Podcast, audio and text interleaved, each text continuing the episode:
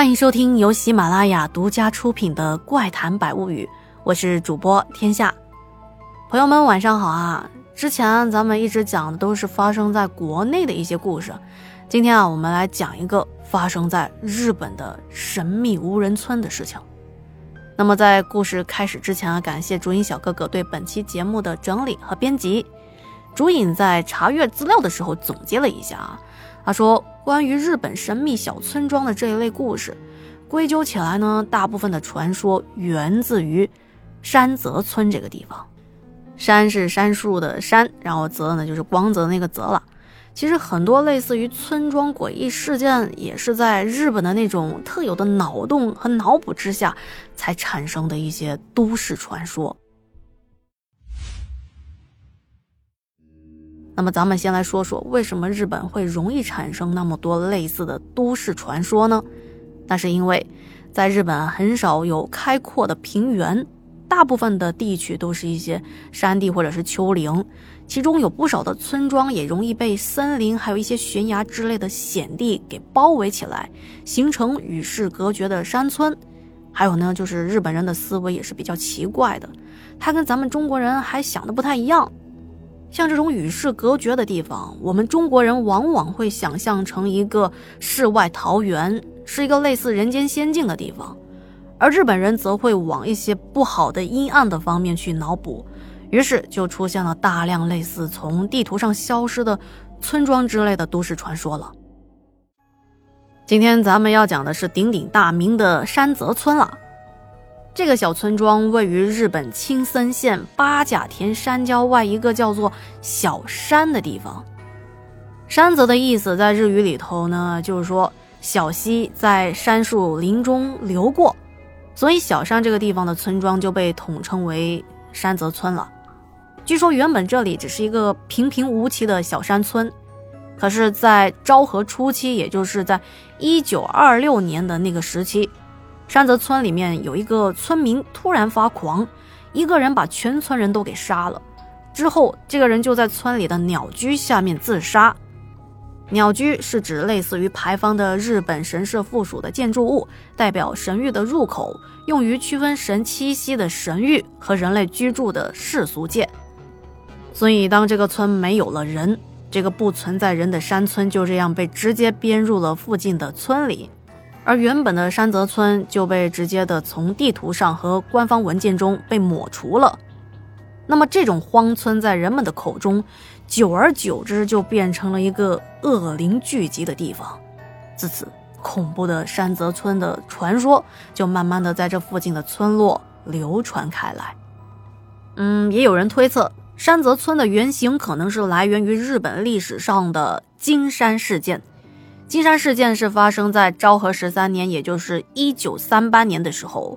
冈山县有一名叫做都井木雄的年轻人，他当年只是一个二十二岁的青年。这个青年居然用猎枪和日本刀，在不到两个小时内屠杀了村内的三十个人，最后逃入深山饮弹自尽了。那么他为什么会如此的丧心病狂的去杀这么多人呢？那是有原因的。在当年，都井木雄的家庭有一定的资产，家中是比较宽裕的，而且都井木雄本人啊正值风华正茂的年纪，又是从城里回来的，所以在他们村很受当地女性的欢迎，甚至还交了不少的女朋友。可是他的这些幸福的生活却因为一件事情被中断了，那就是都井木雄在参加征兵的时候。被查出来有肺结核，而当时的日本征兵体检也是有打分制度的，分甲、乙、丙等不同的等级。那么像甲等和乙等属于合格的体格，而丙等就是不合格的。很不幸，因为肺结核，都井木雄被评为体位丙等，也就是不合格。让都井木雄没想到的是。当村里的女性得知他的体检结果，都跑过来跟他分手了，因为在当时，日本的女性有那种非常崇尚甲种体位男子的风潮，也是从这个时候开始，之前和都井木雄私通的女性们，都以都井的体位丙等还有结核病等理由，拒绝跟他继续维持关系。这受不了女朋友们的突如其来的分手，心里受到极大屈辱和伤害的都井木雄就产生了报复的心理，开始策划他的屠杀计划，并且在几天之后制造了当年轰动全日本的惨案，也就是这个金山事件了。后来由于案发的村子已经没有几个人在了，就被划分到其他的村落去了，这就导致这个村子消失了。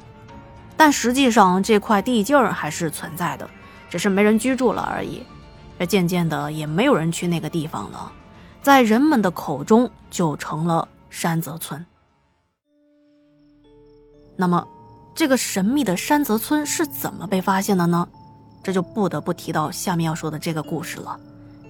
在一九八八年的时候，有三名年轻的男女自驾游来到了青森县游玩。可是他们三个人却是不小心在山中迷路了。当他们的车辆在深山中爬山涉水的开了一天之后，居然遇到了一座陈旧的鸟居。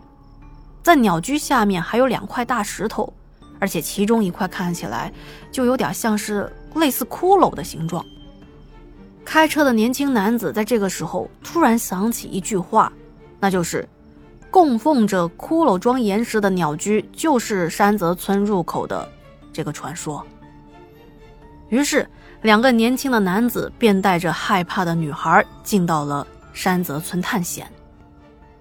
当他们沿着鸟居走了一百米左右，在三人的前方出现了一片空地以及四间破旧的废弃房屋。当他们走进其中的一间之后，却发现这个屋子的墙上。有大量干枯的血迹，两个年轻的男子见到这一幕，也是感觉到背部发凉，同时那个女孩也跟着尖叫的喊道：“这这里绝对不对劲儿，好像有人在看着我们，那些人好像在笑。”于是三个人就惊慌失措的跑出了屋子，可是当他们刚出屋子，却看到了极其恐怖的一幕。他们感觉被很多人给包围住了，并且觉得无法呼吸。这周边啊，都是一些虚晃的人影，可是并没有实体的人。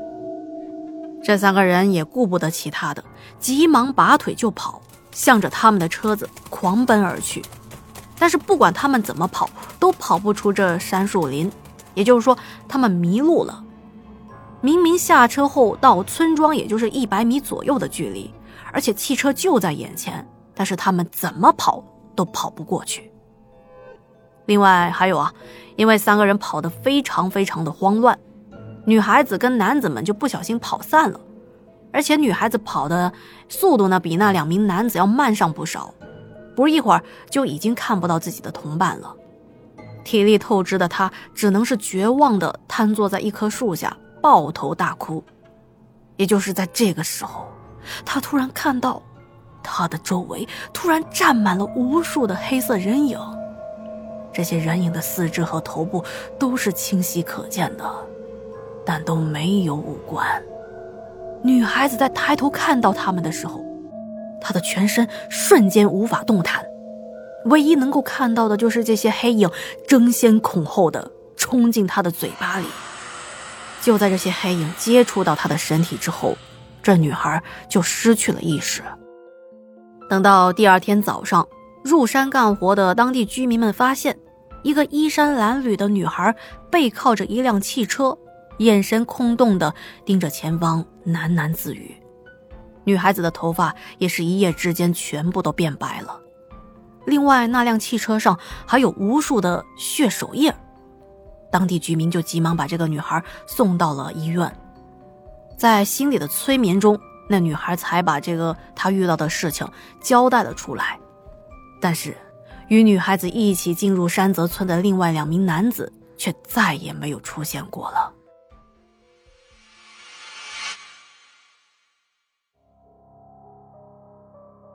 以上就是关于山泽村的都市传说了。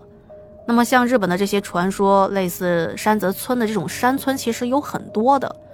竹影小哥哥在整理资料的时候，他还看到一个发生在夏多岛村的事情。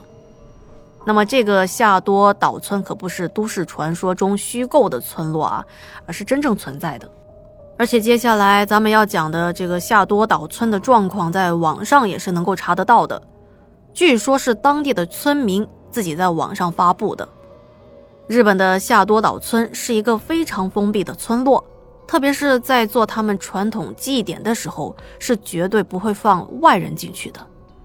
这么一个古老神秘的村落，却有一个非常可怕的现象，那就是每年到了特定的时间，村里就会有好几个人自杀，而且这些人都会在村里固定的电线杆上上吊自杀，也不知道这是争先仿效还是约定俗成，总之就是很奇怪。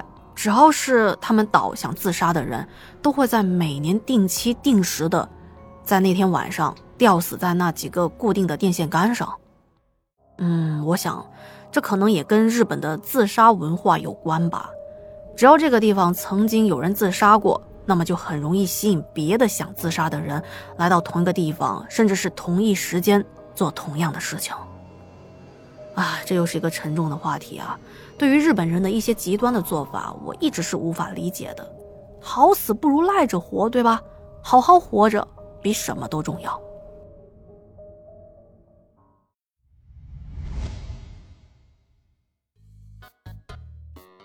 好的，那今天的节目就到这里啦！再次感谢朱茵小哥哥辛勤的整理节目啊！如果喜欢今天的节目，别忘了在节目的下方点赞、留言、打 call、转发。最后感谢您的收听和陪伴，我们下期见，晚安。